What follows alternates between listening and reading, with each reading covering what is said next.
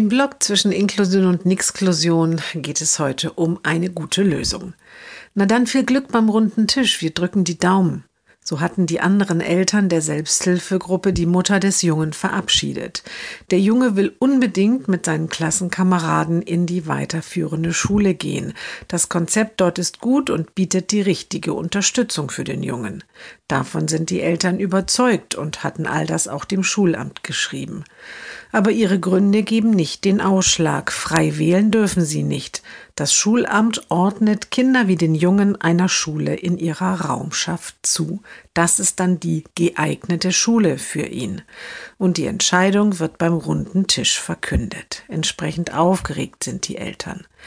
Bei der nächsten Gruppenstunde strahlt die Mutter. Es lief viel besser als befürchtet. Ich wollte gerade noch einmal alle Argumente für unsere Wunschschule aufzählen. Da sagt der Schulrat, ja, der Junge kann dahin gehen.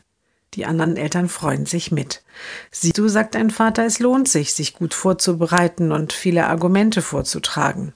Oder man muss einfach nur Glück haben, dass die Wunschschule zufällig in die Pläne des Schulamtes passt, erwidert eine andere Mutter.